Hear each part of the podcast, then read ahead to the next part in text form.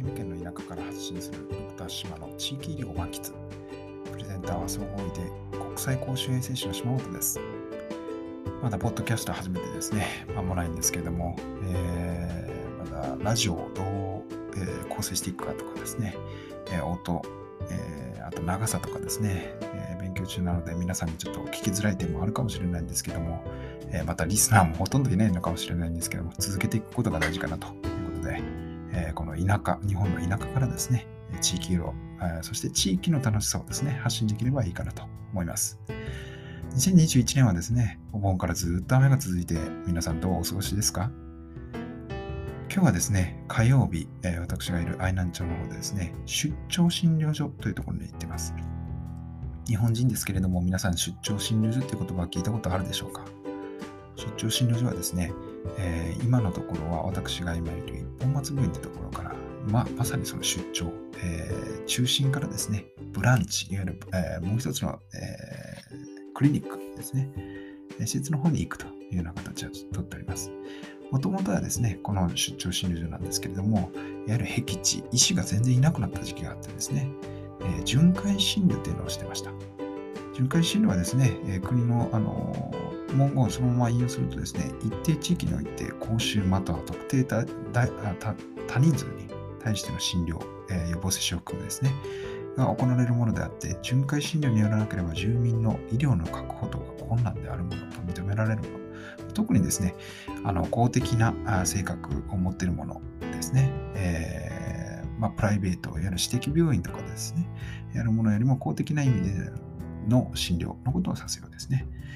えー、全国各地にですね、集中診療所と呼ばれるところあると思うんですけども、えー、私今日も火曜日行ってきたんですけれども、血液検査はすぐにですね、結果が出たりとかしないんですね。なので、まあ、体さんの心臓の音聞いたりとか、体温触ったりとかしてですね、身体所見と言われるんですけども、医学、医療用語で、えー、その身体所見、体を触ってですね、病気がないかどうかということと、あと超音波、エコーですね。えー、これはですね、ゼリーみたいなのになって体の中の、えー、臓器をね、見させてもらうんですけども、えー、それを使ってですね、診断をある程度決めていかないといけないというような、えー、限られた医療資源の中での診断あの診察になります。まあ、大体1時間から1時間半ぐらいですね、え、そちらの方で待機してですね、えー、日によっては患者さんがほとんど来ないことなんかもあったりもしますけれども、え、そこに行かせていただいてます。日本だとですね、まあ、いろんな医療器具がないということなんですね、怖いかのように思われますけれども、まあ、海外とかですね、えー、経済的に恵まれない国ではですね、まあ、特に普通というような状況になります。日本だけでですね、医学を学んだものからするとですね、わあ、これ怖いなっていうことあるかもしれないんですけども、皆さんが住んでる日本でもですね、えー、そういう地域があるというのをですね、えー、発信したいなと思います。実際にこう Google でですね、調べてみると、出張診療所っていうところのですね、情報自体はですね、非常に少ないなという感じがします。よく医学生のあの指導に当たることもあるんですけれども、地方のですね、お医者さんを作る大学、医科大学、もしくはなんとか大学、医学っていうのはですね、基本的に各県あるんですけれども、えー、その医学部を設立した県の地、県の、あの大学ですね、大学のポリシー、えー、設立の見学の精神のところですね、各地域の地域医療を担うっていうのもですね、一つになっているところが多いですね。えー、その中でですね、えー、その大学卒業した方でもですね、自分のいる県でですね、お医者さんがいない地域が全く、あ全くいない時期あの地域があるっていうのはですね、知らないままお医者さんになっちゃう人が非常に多いんですね。えー、お医者さんがいないっていうのはですね、日本だと何のことやらさっぱり、まあ、マスコミなんか見てるとそういうところは全然スポットライトが当てられないので、信じられないかもしれないんですけども、実際のところですね、日本っていうのは本当に島が多い国で、えー、そういったところの方が多いんですよっていうのをですね、えー、ぜひ知ってほしいなと思います。あの、サッカー選手の中田選手なんかですね、本当にそういったことをよく言われます。えー、日本にいるとですね、実は自分がいかに日本を知らなかったっていうのをですね、海外に行った時によく見えるようになって、えー、海外に行くことで日本の良さが見えてきて、えー、自分で旅をしてですね、日本があの良さを世界に発信したいと言ってました。僕もその一つにあるかなと思います。アメリカの大学とかですね、まあ自分自身も旅行も好きですし、えー、学会でブラジルの方に行ったりした時にですね、えー、日本の田舎、田舎っていうんですけども、インフラストラクチャーですね、いわゆる、えー、道路が綺麗だとか、水、水道があるとかですね、えそういう最低限の水準を見るとですね、ものすごく、え恵まれてるなと思います。日本でいう田舎っていうのはですね、海外で言ったらインフラに関してはすごく整備されててですね、えー、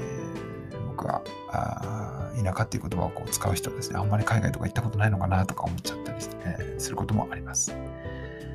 えー、特にまあ福浦の出張診療所、福浦っていうところなんですけども、出張診療所行くとですね、まあ、医学生と行った時なんか、あのコロナが入る入る前はですね、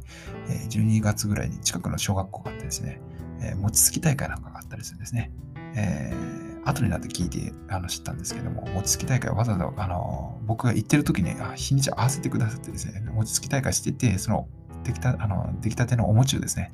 えー、食べさせてくれてるまあ、一緒にあの医学生とこうついたりしてですね、まあ、実習してるのか、餅つき実習してるのかなって笑ったこともありましたけれども、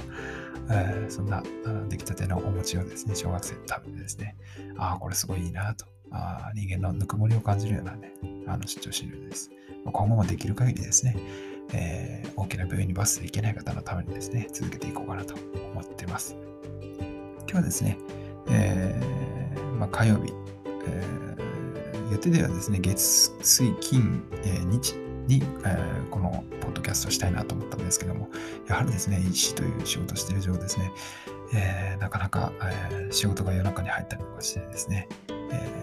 えー、日がずれちゃうこともあるんですけども、できる限りそれを目指してね、やっていこうかなと思います。でどうしても忙しいとですね、ネタいっぱい考えてるんですけれども、その日にはあったことを中心にですね、えー、放送になっちゃうんじゃないかなと思います。ただですね、どんどんですね、えー、地域医療を発信しているポッドキャストが少ないみたいなんで、えー、愛媛県の災難だから、日本の全国の皆さん、もしくはですね、えー、今一応日本語で作ってますけれども、えー、今後ですね、えー英語であったりだとか、今勉強中の中国語であったりだとかですね、発信できるぐらいまでになればいいかなと思ってます。次回はですね、えー、田舎の公衆、国際公衆衛生士で総合医から見たコロナウイルスですね。まあ、僕はまさにこのポッドキャストを始めようとしたあ一つのきっかけなんですけども、おそらくなんですけれども、テレビや一般の方、そしてですね、まあ、私、あのいろんな中核病院とか、えー、学会とかにも参加するんですけど、医療者と全く違うですね、コロナに対する見方をしています。えー、このことに関してですね、当初2020年の、えー、皆さん覚えてらっしゃいますかね ?2019 年の12月ぐらいから騒ぎ始めてですね、3月ぐらいに言って、その最初の5月、ゴールデンウィークなかったの覚えてらっしゃいますでしょうか？その前にですね、えー、実はこういう症例があったんですけどっていうのですね、有名なアメリカの雑誌にあ投稿していたんですけども、えー、そこの編集長、ハーバード大学っていうところなんですけども、に、えー、リジェクトを断られたことがあってですね、えその事実、あとですね、まあ、個人的に海外のですね、えー、ある離島のね、え、ギリシャの先生ともメールコンタクトしたりとかですね、したんで、え、そのことをですね、えシェアしてできればいいかなと思います。まだまだリスナーゼロの状況なんですけども、どっかでですね、僕の声が届ければいいかなと思います。また音楽とかですね、えバックサウンドなんかもちょっとずつあの上手になっていこうかなと思いますので、それでは皆さん、さようなら。